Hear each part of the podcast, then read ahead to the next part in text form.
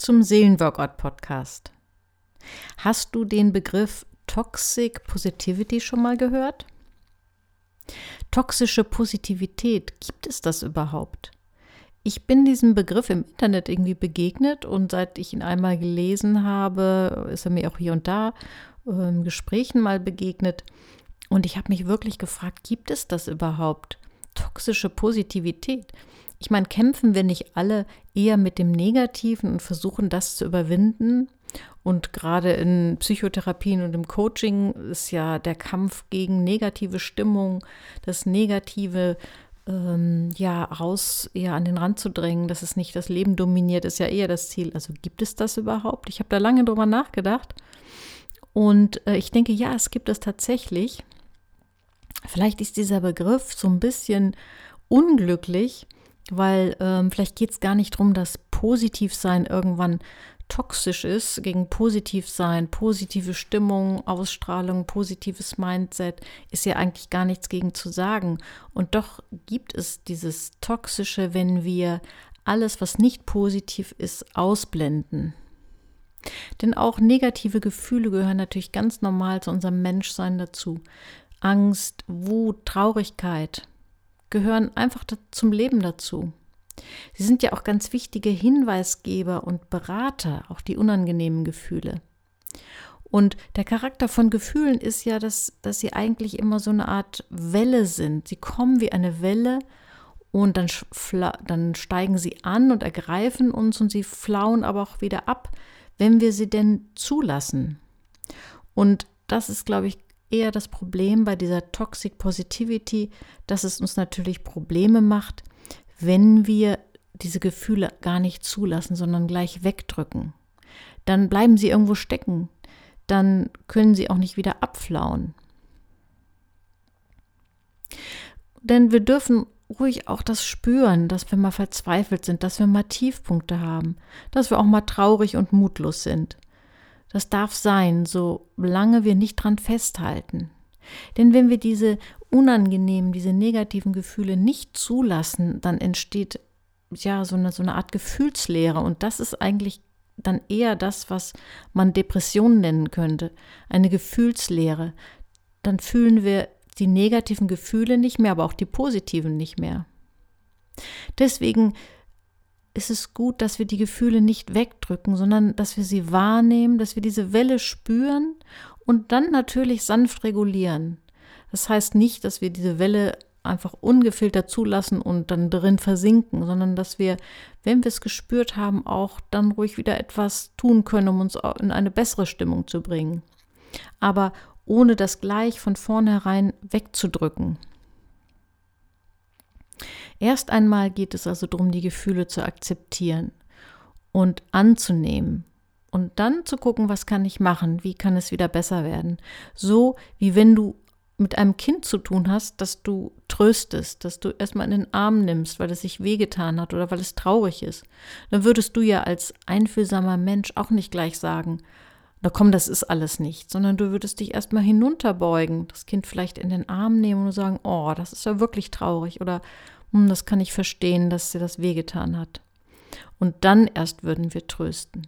Ich glaube, so ist das gemeint mit der Toxic Positivity, dass unsere, unser Streben nach Positivsein nicht so weit gehen darf, dass wir die unangenehmen Dinge nicht mehr wahrnehmen. Denn dann werden wir sozusagen gefühlsblind. Denn unangenehme Gefühle haben ja auch einen Sinn und oft ist der Sinn auch, dass sie uns handeln lassen, dass sie uns auf etwas hinweisen und uns dadurch zum Handeln bringen.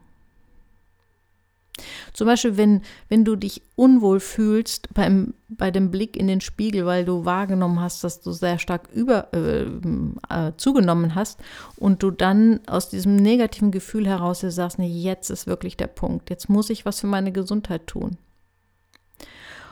Oder das unangenehme Gefühl, was dich beschleicht, wenn du dich ransetzt, daran deine Pflichten zu tun, die Steuer endlich zu erledigen, deine Finanzen endlich zu planen, die du schon lange nicht mehr im Griff hast. Oder das unangenehme Gefühl, Konflikte zu wagen, endlich zu dem zu stehen, was dich stört und was du dir wünschst. Sei es deinen Kindern oder auch deinem Partner gegenüber. Oder auch das unangenehme Gefühl, wenn du eine Konsequenz ziehst, wenn du eine Grenze, die du gesteckt hast, ähm, einhältst. Also jemand, der dich wiederholt verletzt hast, dann vielleicht auch ja aus deinem Leben hinausschiebst.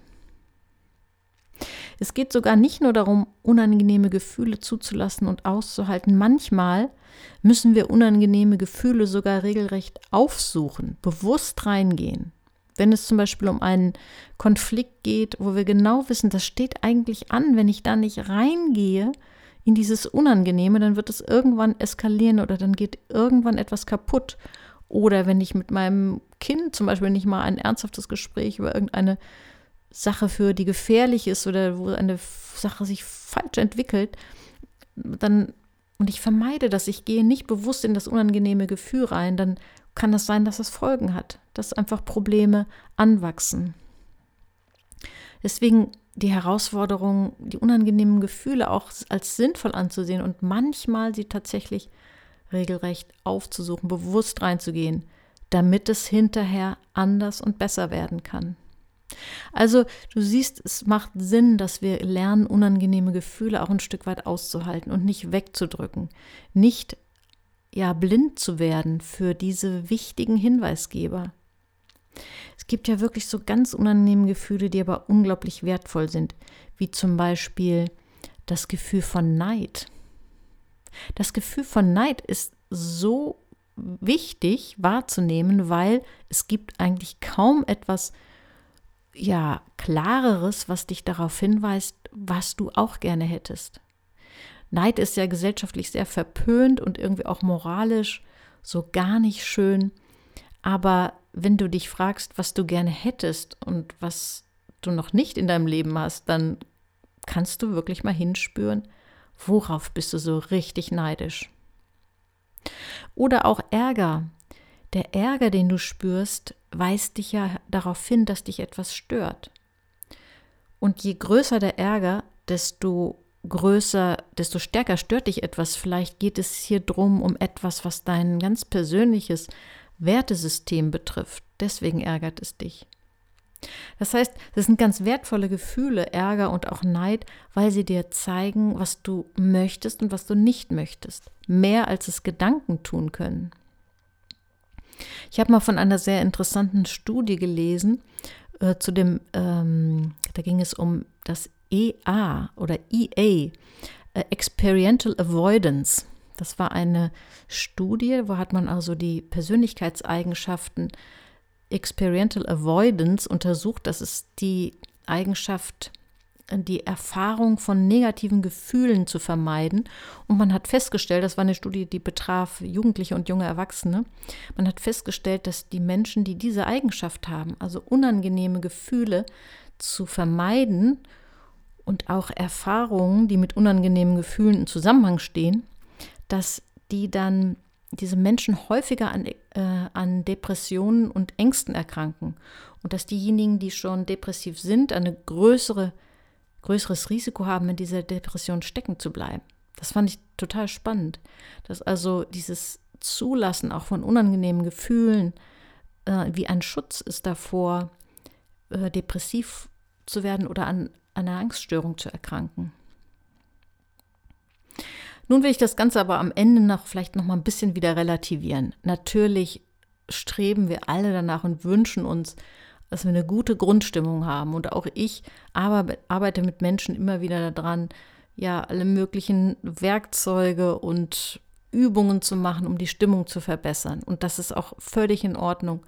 Und natürlich sehnt sich jeder Mensch, sehnst du dich, sehne ich mich danach, positiv zu sein. Und das soll auch ruhig weiterhin ein Ziel sein, ähm, dass wir eine gute Stimmung haben und die möglichst stabil halten.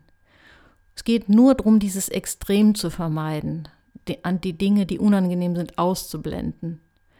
Also ich glaube, wenn du das beides tust, auf der einen Seite an deiner guten Stimmung arbeitest, dafür sorgst, dass es dir gut geht und dass du ja ein positives Mindset hast und gleichzeitig bereit bist, die Botschaft der unangenehmen Gefühle auch zu hören und dahin zu fühlen, dann bist du, glaube ich, auf einem guten Weg. Und vielleicht kannst du in den nächsten Tagen das mal so bewusst wahrnehmen, wie unangenehme Gefühle, die sowieso im Alltag immer mal wieder auftauchen, wie eine Welle kommen und auch wieder gehen, wenn du bereit bist, hinzuspüren, zu gucken, was dir das sagen will und dann auch wieder loszulassen.